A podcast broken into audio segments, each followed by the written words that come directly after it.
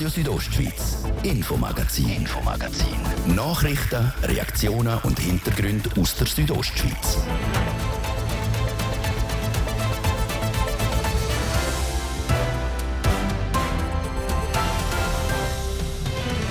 In unserem Infomagazin haben wir heute folgende Themen. Genau heute vor einem Jahr hat der Angriffskrieg von Russland in der Ukraine gestartet. Wir haben mit dem Lukas Gaduff, Divisionär der Schweizer Armee, über die Rolle der Schweiz bei dem Ganzen geredet. Wir haben auch mit dem Markus Haltiner, der Interimsleiter vom Amt für Migration Graubünden, über den Krieg geredet. Von ihm haben wir unter anderem wissen, was die grössten Herausforderungen sind, wo die Geflüchteten aus der Ukraine in den Kanton gekommen sind. Und dann sind wir noch bei einer Institution vorbeigegangen, wo unter anderem auch ukrainischen Geflüchteten hilft, nämlich Tischlein deck dich in Samada. Das Thema vom ersten Teil heute im Infomagazin auf RSO, Freitag, 24. Februar. Im Studio ist der liebe Biondini. Guten Abend miteinander. Es ist der Donnerstag, 24. Februar 2022. Genau heute vor einem Jahr hat die russische Invasion in der Ukraine für Entsetzen gesorgt. Seither herrscht Krieg in Europa. Konsequenzen sind in der grossen Welt, aber auch im Verhältnis kleiner Graubünden spürbar.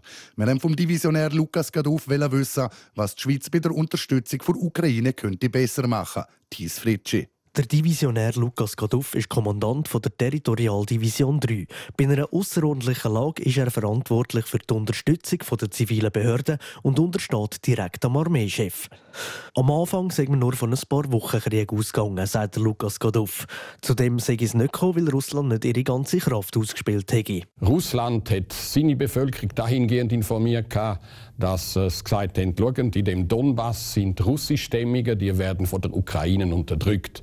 Darum sind die Russen auch äh, gegangen, weil auch die Armee in Russland äh, an den Grundsatz glaubt haben, sind sie zu Beginn nicht mit vollen Kräften, nicht mit konzentrierten Kräften, sondern haben, äh, ich sage mal, mehr oder weniger die genommen, die am Ende von ihrer Ausbildung sind, die gemeint haben, sie werden die mit äh, Fahnen und äh, Jubelgeschrei empfangen gegangen. Und dem ist nicht so gewesen. Die russische Propagandamaschinerie setzt immer noch alles daran, dass es die Bevölkerung gut heisst, dass man in ein anderes Land marschiert. Denn die Medien sind ein wesentlicher Bestandteil auf dem modernen Schlachtfeld. In unserer heutigen Welt kannst du Informationen nicht immer unterdrücken, aber es hat immer noch einen grossen Teil auch von der russischen Bevölkerung, der sagt, ja, ähm, man muss da etwas machen. Wir sind nicht Fan, aber der Krieg ist schon nicht ganz falsch und darum lassen wir, lassen wir unsere Söhne auch gehen, die Mütter und äh, äh, ältere, äh, ältere Teil sagen, lassen wir die gehen. Äh, und sie machen sich fast mehr Sorgen, dass die dann auch gut ausgerüstet, ausgebildet sind, bevor sie in Einsatz geschickt werden. Die Ukraine wehrt sich. Das zum Beispiel mit der Lieferung von deutschen Panzern. Die Schweiz hilft dort, wo es rechtlich möglich sei, sagt Lukas Gaduff. Denn das Kriegsmaterialgesetz der Schweiz verbietet derartige Lieferungen. Und an das haben sich die Armee, die Politik und auch der Bundesrat zu halten. Es gibt aber auch äh, emotionale Werte, die natürlich sagen, hey, die Ukraine ist völkerrechtswidrig von Russland angegriffen worden und denen sollte man, denen wollen wir auch helfen. Es gäbe laut dem Divisionär Lukas Gaduff einen Punkt, wo die Schweiz bei der Hilfe besser könnte machen Und das hat direkt mit der emotionalen Hilfe zu tun. Man könnte ja mehr Geld geben, wobei die Schweiz, glaube ich, stärker im Wiederaufbau äh, sich beteiligen kann, als jetzt direkt an Kriegshandlungen. Im Kriegsgebiet in der Ukraine sieht Lukas Gaduff kurzfristig keine definitive Lösung. Darum glaubt er auch, dass der Krieg noch länger gehen werde. In dieser Zeit könnten die Sanktionen gegen Russland noch stärker werden. Das führe dann zu einem eisernen Vorhang und einem kalten Krieg. Ich glaube, im Moment kann auf äh, dieser Welt kaum jemand sagen, wie lange es noch gehen wird. Aber äh, was mich sehr äh, beschäftigt ist, solange man nicht miteinander redet, solange man nicht an einen Tisch hockt und Lösungen sucht, und wenn jetzt an der Münchner Sicherheitskonferenz und wo auch immer die Russen grundsätzlich ausgeschlossen werden, ja, wenn sie eine Partei gerne an den Tisch holen, dann können sie mit deren auch keine Lösung finden. Je nach verfügbaren Mitteln werde die Lösung mehr oder weniger intensiv sein. Zu hoffen ist aber auf jeden Fall, dass der Krieg so schnell wie möglich beendet wird. Der Bevölkerung muss man helfen und die Verbrecher sollen zur Verantwortung gezogen werden. Das ist der Bericht vom Thies Fritsch in Zusammenarbeit mit TV Südostschweiz über die Beurteilung vom einjährigen Ukraine-Krieg vom Divisionär Lukas Gaduff. Inwiefern Konsequenzen vom russischen Angriffskrieg konkret in Graubünden spürbar sind, das haben wir von Markus Haltiner wissen. Vor einem Jahr war er stellvertretender Amtsleiter beim Amt für Migration. Heute redet er als Amtsleiter ad interim. Manuela Meuli hat von ihm wissen, wie er damals den Tag vom Kriegsausbruch wahrgenommen hat. Wir beschäftigen uns ja nicht mit dem Krieg an und für sich beschäftigen, aber nachher die ganze Flüchtlingswelle ist natürlich enorm gewesen, wo uns massiv beschäftigt hat und darauf ist der Kanton auch nicht vorbereitet gewesen. Sie sagen es, eben, der Krieg hat Wellen geschlagen in ganz Europa und eben auch hier in Graubünden. Kurz darauf aber sind schon die ersten Flüchtlinge gekommen. Wann hat sich das im Amt bemerkbar gemacht? Ja, das war äh, äh, sofort gewesen. Also das ist innerhalb von einer Woche sind schon die ersten Flüchtlinge da gewesen, vor allem die, die Leute hatten, die es kennt haben, die, die privat untergebracht worden sind. Und dort ist es sofort losgegangen. Sie haben vorhin gesagt, Graubünden war nicht darauf vorbereitet. Was sind denn gerade in der Anfangsphase die grössten Herausforderungen? Gewesen? Also es eigentlich immer die gleichen Sachen. Die grosse Anzahl, die gekommen ist, die Unterbringung, die zur Diskussion gestanden ist, Finanzierung, die zur Diskussion gestanden ist und selbstverständlich die Einschulung der Kinder.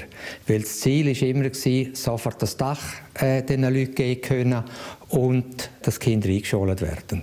Und wenn man jetzt so zurückschaut, wie hat das Amt für Migration, wie hat der Kanton die Herausforderungen gemeistert? Also, wir, es war nicht nur eine Leistung vom Amt für Migration, sondern vom ganzen Kanton. Man hat sofort wieder von einem Teilstab gegründet, wo alle beteiligten Player sofort äh, involviert sind und darum auch ein herzliches Dank an alle anderen beteiligten Dienststellen, inklusive auch der Privaten, die, die äh, Wohnungen zur Verfügung gestellt haben und Leute aufgenommen haben. Und auch die Gemeinden sind sehr stark involviert und haben das Möglichste gemacht. Auf die zwei Player gehen wir gerade ein. Ohne private, ohne Gastfamilie wäre es nicht zu bewältigen gewesen. Was sagt das über das Amt aus? Eigentlich eher nichts. Also das hat nicht mit dem Amt zu tun, sondern an so einer Welle, die kommt, kann der Kanton nicht von sich aus sofort bewältigen. Es geht zu lang. Und auch die Zusammenarbeit mit der Gemeinde, wird denn die geklappt? Eigentlich hervorragend. Insbesondere bei den Einschulungen haben sich alle extrem Mühe äh, genommen, dass man die Kinder auch einschulen kann. Von dem her hat es ja eigentlich relativ gut geklappt, wenn man das so hört. Jetzt aber auch mit einem kritischen Blick zurück. Wo hat es äh, Schwierigkeiten gegeben? Wo ist etwas nicht so gut gelaufen? Also ich finde, wir haben das vom Kanton her eigentlich sehr gut gemeistert. Wir haben auch Eventualplanungen gemacht. Wir sind ein Kanton, wo eigentlich kein größere Problem hat. Also wir haben alle Leute untergebracht, wir haben alle Leute können, also alle Kinder können einschulen. Man hat die Schutzsuchenden alle zusammen unterstützen können und wir sind auch nicht derzeit am Anschlag, also wir haben noch Reserven und können auch weitere Flüchtlinge unterbringen mit all den Erfahrungen, mit dem Wissen, das man durch die Folgen von dem Krieg in der Ukraine gesammelt hat, wie schauen Sie da auch in Zukunft, ins kommende Jahr, ins laufende Jahr? Wir schauen eigentlich mit steigenden Zahlen wieder ins, ins neue Jahr. Wir gehen davon aus, beziehungsweise der Bund geht davon aus, dass im mittleren Szenario etwa 17.000 zusätzliche Asylsuchende oder Flüchtlinge in die Schweiz kommen. Das ist jetzt nicht nur ukrainische Staatsangehörige, sondern auch aus anderen Staaten. Und wir gehen davon aus, dass Kanton Graubünden etwa 400 zusätzliche Personen kommen, die wir unterbringen müssen und ja, betreuen. Sagt Markus Haltiner, Amtsleiter ad interim beim Amt für Migration Graubünden. Langsam geht es gegen den Feierabend. Ein paar von euch sind vielleicht schon um den Tisch zum zu Nachdecken. Mit Brot, Joghurt, Fleisch, Käse, was am halt gerade so gelustet. Nicht alle aber haben das Glück und können sich am vollen Kühlschrank oder Vorrat bedienen. Einige sind auf das Tischlein Deck dich angewiesen. Non-Profit-Organisation hat seit zehn Jahren in Samada im Oberengadin eine Abgabestelle und hilft dort Armut zu lindern. Nadia Guetsch hat die Abgabestelle besucht. Mittwochnachmittag um 3 in der Zivilschutzanlage Promolins in Samada. Noch eine gute Stunde bis zum Eintreffen der Klienten ihrer Abgabestelle vom Tischlein Deck dich. Die 75-jährige Margrit Zieger und ihr Team sind dran, am die Lebensmittel vorbereiten, die der Chauffeur kurz vorher abgeliefert hat. Wenn wir jetzt hier gerade hineinschauen, sehen wir hier eine Frau, die Taschen füllt und wir tun die äh, je nach Familie eine Person, zwei bis drei. Es gibt sogar Familien, wo sechs bis sieben kommen. Die kriegen natürlich ein bisschen mehr. Wir können einfach das abgeben, was wir haben. Leider haben wir nicht viel. Frischwaren wie Brot, Gemüse und Früchte kriegen sie von den Detailhändlern im Tal. Aber auch die Molkerei im Bever oder die Transgourmet Valentin von Pontresina liefern für das Tischlein deckte Lebensmittel. Zu wenig hat es laut Margrit Zieger vor allem von diesen Sachen. Aber was wir leider nicht haben, ist Grundnahrungsmittel, sagen wir Mehl, Zucker, Spaghetti, Reis, all das gehen uns Geschäfte nicht, weil sie das halt verkaufen. Was abgelaufen ist, sechs auch Zucker oder Mehl, dürfen sie nicht weitergeben. Die Abgabestelle in Samada gibt es seit zehn Jahren. Da werden nicht nur Lebensmittel vor Entsorgung gerettet, sondern auch Menschen in Notlagen geholfen. Bevor der Krieg da war, äh, Ukraine, Russland, sind die Leute nicht mehr so gekommen, weil vorher haben wir ganz viele Portugiesen gehabt. Und die Portugiesen haben irgendwie, was weiß ich, im Land können bauen oder was auch immer. Es sind sicher 20 Familien abgewandert, die bei uns Lebensmittel geholt haben. Und jetzt sind wir wieder total ausgelastet, haben also bis 33 Familien, die kommen und das gibt bis zu 70 Personen. Während dem einen der freiwilligen Helfer noch Gipfeli, Brötli, Brezel und Süßbackwaren vom Vortag in Säckchen abfüllt, werden nebendran Herdöpfel und Zwiebeln auf dem Tisch drapiert. Margrit Zieger, jetzt äh, ist es ein bisschen hektisch geworden. Ja, es ist, bis so am Schluss ist es sehr hektisch. Ich will einfach, dass es so fünf vor vier Ruhe einkehrt, dass wir die Leute mit Freude können empfangen können. Das ist mir sehr wichtig, dass wir nicht in einem Stress sind und die das Gefühl haben, oh, die müssen ja für uns arbeiten. Nein, es ist Freude.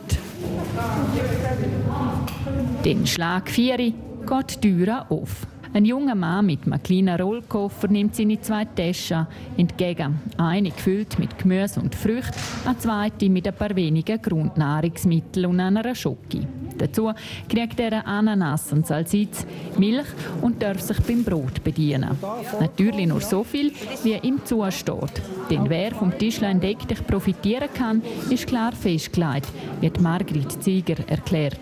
Also die einheimischen Leute, die gehen entweder zum Steueramt oder zum Sozialamt und die kontrollieren ihr Einkommen und die kriegen eine Karte, wo da gezeigt werden muss, abgestempelt und sie zahlen einen symbolischen Franken für die Ware, die sie mitnehmen. Der junge Mann und ein Haufen andere auch biegen dann ihre Lebensmittel in die kleinen Rollkoffer um.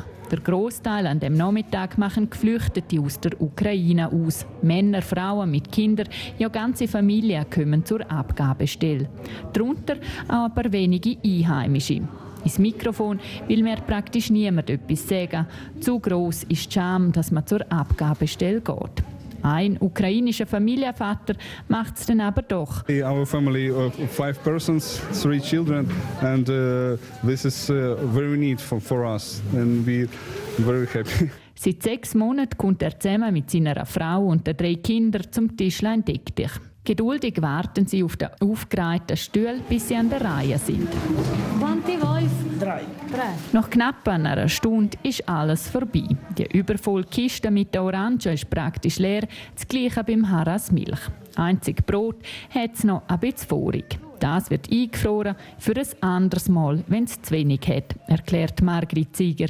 Nebst Mehl, Reis und Teigwaren für die Leute würde sie sich vor allem etwas wünschen. Dass so viel wie möglich kommen und die Schwelle können überschreiten. Wir würden uns freuen. Ob wir jetzt zehn Taschen mehr machen oder weniger, kommt uns nicht darauf an. Sagen, kommen, kommen. Wir wissen ja nicht, wie es uns einmal geht. Nadja Guetsch mit Reportage aus der Abgabestelle von Tischlein Deck dich in Samada.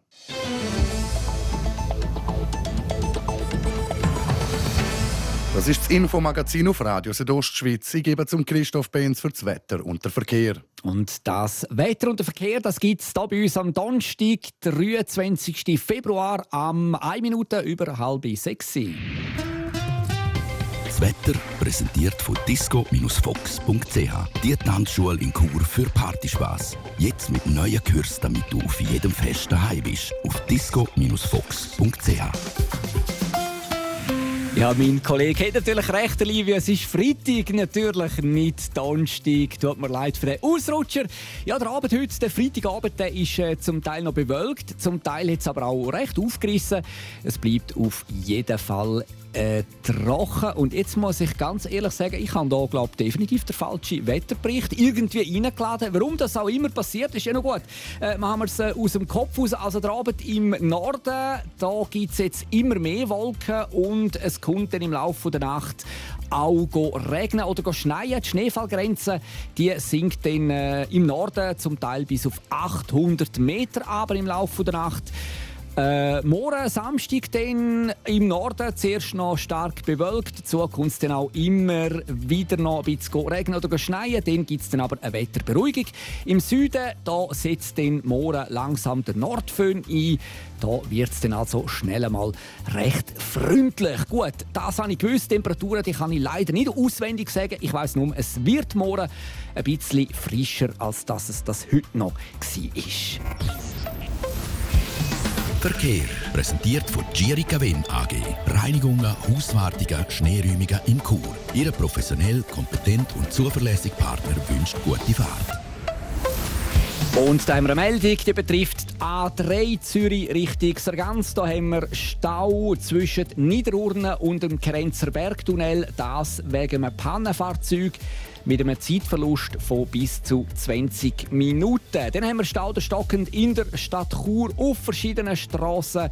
Da braucht er zum Teil 10 bis 15 Minuten länger. Und dann schauen wir noch ins Oberengadin, Hauptstrasse Maloja Samada. Da haben wir immer noch Stau oder stockend zwischen St. Moritz-Bad und dem Kreisel Bund. Und da sind beide Fahrtrichtungen. Da beträgt der Zeitverlust immer noch bis zu einer halben Stunde. Und zum Schluss noch Autoverlad Vereina. Auch da braucht es Geduld. In Klosters Selfranga beträgt die Wartezeit im Moment noch 30 Minuten und in Salle 1 im Engadin eine ganze Stunde. Ja, wir wünschen auf jeden Fall viel Geduld dort, was es braucht und allen sonst weiterhin eine gute und vor allem eine sichere Fahrt. Verkehr. So, und das ist nochmal richtig sagen. Heute, der 24. Februar 2023, Freitag. Und bei uns geht es weiter mit dem Livio Biondini. Radio Südostschweiz, Infomagazin, Infomagazin. Nachrichten, Reaktionen und Hintergründe aus der Südostschweiz.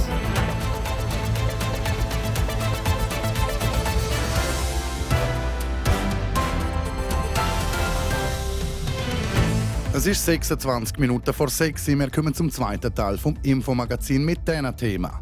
Die meisten Bündner Haushalte haben diese Woche einen Flyer vom Kanton Graubünden im Briefkasten gehabt. Geht dort in dem Flyer um Notfalltreffpunkte für die Bevölkerung. Wir haben nachgefragt, wenn das so Treffpunkte in Einsatz kommen würden. Die Stadt Hallakur wird abgerissen für die neue Brambrüschbahn. Ganz weg kommt sie aber nicht. Sie soll nämlich neu gebaut werden als Messeareal auf der Oberen Au in Chur. Weil der jährliche Betriebsaufwand für die neue Halle bei über einer halben Million Franken sein wird, muss das Churer Stimmvolk noch darüber entscheiden. Und um den Winter zu vertreiben, gibt es in Graubünden mehr als ein Brauch. Nebst der Fasnacht und dem Chalanda Marz ist das Schiba-Schlau. Wie es dieses Jahr mit dem Traditionsanlass aussieht, haben wir herausgefunden.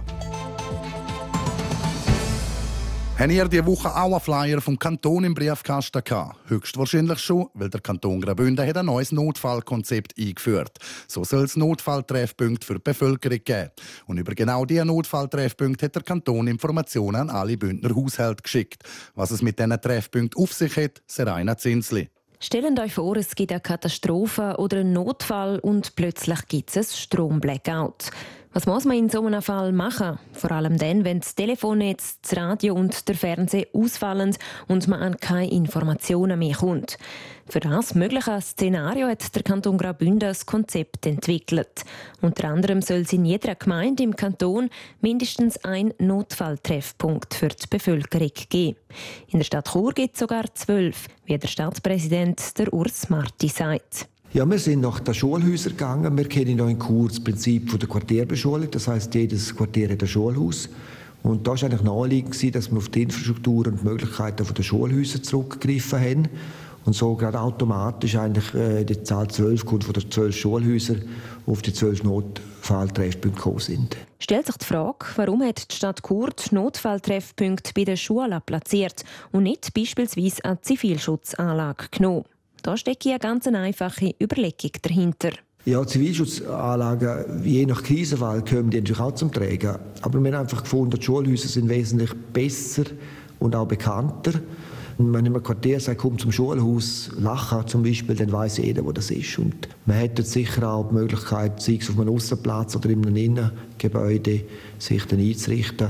Wenn es ein Erdbeben gibt, wo einiges zerstört wäre, äh, glaube ich, auch dann sind die Schulhäuser nach, von den Außenplätzen her eben nicht äh, völlig äh, unter Schutt und man könnte dort vielleicht mit kleinen Zeltern und Ähnlichem dann auch Notfalltreffpunkte einrichten. So hat sich die Stadt Chur also für den Standort bei den Schulhäusern entschieden. In anderen Gemeinden können die Notfalltreffpunkte aber auch an anderen Orten sein, zum Beispiel Gemeinshäuser, Werkhöfe und Bahnhöfe. Aktuell sind in Graubünden noch keine solchen Notfalltreffpunkte in Betrieb. Sie werden nur im Ereignisfall betrieben. Der Churer Stadtpräsident der Urs Marti macht ein Beispiel, wie man sie nutzen könnte. Nehmen wir mal den Strom wird ausfallen und man hat einen gesundheitlichen Notfall. Und man kann nicht telefonieren von daheim, weil man keinen Strom hat. Dann geht man zum Notfalltreffpunkt und dort wird sofort organisiert, dass zum Beispiel ein Krankenwagen kommt. Das ist nicht nur der Fall angedenkt, wo die Stadt äh, Häuser Zusammenbrechen oder Erdbeben sind, sondern auch zum Beispiel einfach das Kommunikationsmittel nicht mehr tun. So könnten also Notrufe abgesetzt, aber auch Informationen über die aktuelle Lage eingeholt werden. Wenn das so ein Notfalltreffpunkt in Betrieb genommen wird, das wird in den Medien über Alert Swiss und über die Gemeinde kommuniziert. Und wo sich der nächste Notfalltreffpunkt in eurer Nähe befindet, das könnt ihr unter notfalltreffpunkt.ch oder bei der Gemeinsverwaltung nachschauen. Wegen der Talstation verplant aber am Rührspan muss die Stadthalle Chur an der Kasernenstrasse bis ins Jahr 2025 weg sein. Die neue Stadthalle soll auf der Oberenau aufgebaut werden. Dazu fallen noch jährliche Kosten an. Genau über diese Kosten stimmen Churerinnen und Churer am 12. März ab. Sebastian Schulz und Thies Fritschi. Der Neubau kostet 43 Millionen Franken. Der Betrag zahlt die Stadthalle Chur AG. An der Urne wird lediglich über einen jährlichen Betriebsbeitrag von 560.000 Franken abgestimmt. Dann mit den Mieteinnahmen können wir Strom, Unterhalt, Reinigung und Heizung zahlen, sagt der Urs Marti, Stadtpräsident von Chur. Was nicht möglich sei, ist die Amortisation des Kredits, den man aufnehmen muss. Für das müssen wir den Hallenpreis zu hoch ansetzen, dann wäre es eigentlich nicht mehr möglich, um sie zu vermieten. Und deshalb braucht es einen Beitrag an den Bau, wo man aber über Jahre verteilt hat, damit das auch gut verkraftbar ist. Und die Stadthalle AG wird mit dem ähm, Geld dann Schulden zurückzahlen, sodass ungefähr nach 50 Jahren absolut keine Schulden mehr da sind von dieser Halle. Und dann wahrscheinlich so nach 70, 80 Jahren muss man dann wieder mal die Frage stellen, ob es eine neue Halle braucht. Der Betriebsbeitrag sei essentiell für den Bau der neuen Stadthalle. Und darum steche der Churer Stadtpräsident voll und ganz hinter der Vorlage.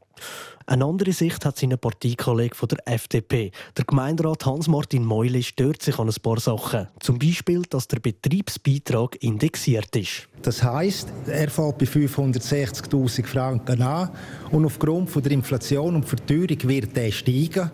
In der Planung geht man einmal von 780.000 Franken aus in 24 Jahren bei einer Teuerung von 1,5 Prozent. Jetzt haben wir eine Teuerung von 2,5 bis 3 Prozent. Also wird der Betrag zusätzlich aufgehen. Die Teuerung können wir auch mal ein Jahr aussetzen, sagt der Urs Marti. Denn die Stadthalle Chur AG gehört zu 96 Prozent der Stadt selber.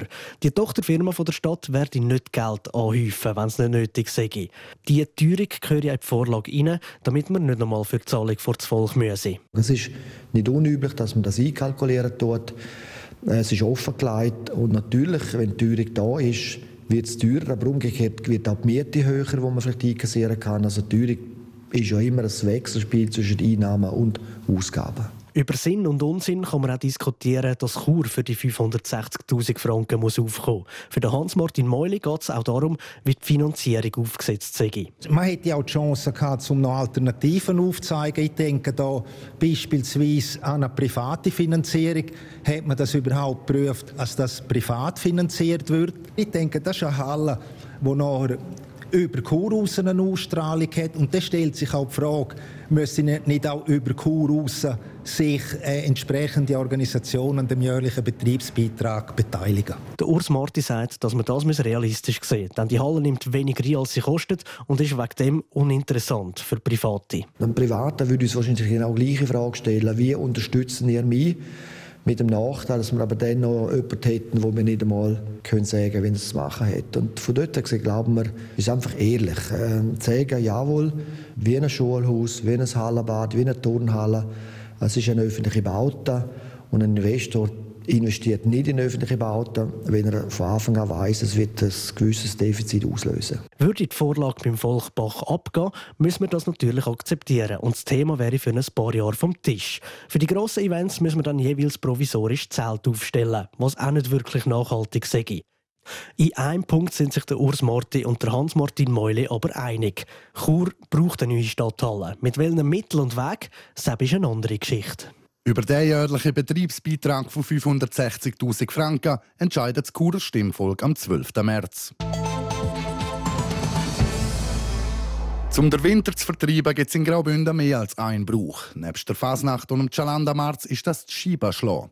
Der Brauch gibt es in Tavanasa und in Unterfatz. Die Buben gehen dann oberhalb vom Dorf auf einen Hügel rauf und schiessen glühende Holzscheiben, die an einer langen Route angemacht sind, über eine Schanze ins Tal runter. Der Sonntag hätte es so weit sein aber eben hätte sollen. Carina Melcher. Kein Fackelzug, keine Lieder und vor allem kein Scheibenschlag. Weil es zu trocken ist, hat die Gemeinde Unterfatz den alten Brauch für das Jahr absägen bis vor einer Woche war man optimistisch, dass die Scheibenschlau durchgeführt werden kann, wie der Gemeindepräsident René Vogel sagt. Die Feuerwehr sieht dann aber die Scheibenplätze anschauen und hat die Situation als gefährlich eingeschätzt. Das sei ein Faktor. Gewesen. Und gleichzeitig ist noch die Waldbrandgefahr vom Amt für Wald vom Kanton auf erheblich gestuft worden Anfangswoche. Und alles zusammen mit der Empfehlung von der Feuerwehr hat dann noch zu dieser Absage geführt. Es ist nicht das erste Mal, dass der Anlass nicht stattfindet. Schon vorletztes Jahr sind keine Scheiben geflogen. Dass es schon wieder abgesagt ist, das ist schade. Weil es wegen Corona bereits vor sehr kurzer Zeit die jetzige Jugend das schon mal müssen miterleben und dass das nicht können stattfinden Und das tut mir extrem weh. Ich bin da aufgewachsen in dem Brauch jahrzehntelang auch selber mitgepflegt und es ist wirklich ein, ein lässiger Brauch. Und der Brauch sei für viele Unterfatzerinnen und Unterfatzer wichtig. Es hege an dem Tag immer viele Leute im Dorf. Man käme als Gemeinschaft zusammen und tausche sich aus. Am schlimmsten sei die Absage aber für die Kinder. Sie haben sich gefreut. Die Buben waren vorbereitet, haben Scheiben gemacht. Die meisten machen das selber. Oder? Dann wird noch die Fackel gemacht für den Fackelabzug. Dann einmal. Das ist sehr viel Handarbeit und die haben Zeit investiert. Und die Mädchen, die daheim auch bereits gewisse Gebäck vorbereitet haben. Und, und für die, das ist einfach schade, mega traurig. Zum Verhindern, dass die Scheibenschlau häufiger abgesagt werden muss, überlege sich die Gemeinde alternative Abschlageplätze. Heute schlagen die Kinder ihre Scheiben von den Hängen rechts vom Dorf. Im linken Teil ist der Boden aber grundsätzlich feuchter und darum weniger anfällig für einen Brand. Solche Überlegungen sind wichtig, weil mit der heutigen gesellschaftlichen Entwicklung ist es einfach eine gewisse Gefahr, dass wenn das zu viel mal abgesagt wird, auf das Mal einfach vielleicht nicht mehr gehen dem werden wir wirklich probieren entgegenheben. Darum haben wir wirklich alles versucht, dass wir das eben eigentlich könnten durchführen könnten. Vielleicht findet die Scheibenschlau also in Zukunft an einem anderen Ort statt. Wenn das genau der Fall sein wird, weiß man aber noch nicht. Die Gemeinde Tavanasa wird morgen Samstag entscheiden, ob die Scheibenschlau stattfinden kann. RSO Sport präsentiert vom Zentrum für Leistungsdiagnostik und Sportmedizin Zels, der offiziellen Swiss Olympic Medical Base im Spital Thusis. Zels.ch Und von der glühenden Holzscheibe gehen wir zu den Hartgummischeiben auf dem Eis, weil heute steht die 49. Runde vor National League Qualifikation an. Der HC Davos muss auswärts zum Spengler Cup-Sieger Ambri Piotta. Davos ist momentan auf dem vierten Platz und mindestens schon für Pre-Playoffs qualifiziert. Die Siner brauchen noch dringend Punkte, um den Gang im Playout zu verhindern. Es dürfte ein spannendes Spiel geben. In einem weiteren Spiel trifft auch schon auf die SCL Tigers, BL empfängt Fribourg-Gotteron, Lausanne stirbt Clota, Trappers Villona Lakers treffen daheim auf der SCL FC Bern und der Leader Game Servet muss in Lugano dran. Im georgischen Bakuriani sind heute Snowboarder in der Slopestyle-Qualifikation gestartet. Für das Schweizer Team ist es nicht so gut gelaufen. Der Moritz Dönen, der Nick Bünter und der Moritz Boll sind alle schon im ersten Qualiteil ausgeschieden. Der Nicolas Huber hingegen hat es als einziger Schweizer ins Finale geschafft. Der Final findet am Montag ab um 10 Uhr statt. Ebenfalls eine Qualifikation in Bakuriani haben Skicrosserinnen und Skicrosser heute gehabt. Und da sieht es viel besser aus als bei den Snowboarder. Nämlich alle Schweizerinnen und Schweizer haben sich für KO-Phase qualifiziert. Bei den Frauen sind das Fanny Smith, Sixtine Cousin, Saskia Lack und Bündnerin Talina Gant dabei. Bei den Männern ist mit dem Jos Berry auch ein Bündner mit dabei. Dazu kommen der Jonas Lehnherr und der Marc Bischofberger. Die KO-Phase startet morgen ab um 9 Uhr. RSO Sport präsentiert von Zels, der offiziellen Swiss Olympic Medical Base im Spital Thusis. Zels.ch wünscht allen Athleten, achtsamer und ambitionierter ein gutes Training. Es ist 13 Minuten vor 6 Uhr. Das es für heute mit dem Infomagazin auf RSO am Freitag, 24. Februar. Das kann nachgelost werden im Internet auf rso.ch oder auch als Podcast. Das nächste Infomagazin gibt es dann am Montag am Viertel ab 5 Uhr hier auf Radio Südostschweiz. Aus dem Studio verabschiedet sich der liebe Biondini. Schönes Wochenende miteinander. Radio Südostschweiz, Infomagazin, Infomagazin. Nachrichten, Reaktionen und Hintergründe aus der Südostschweiz.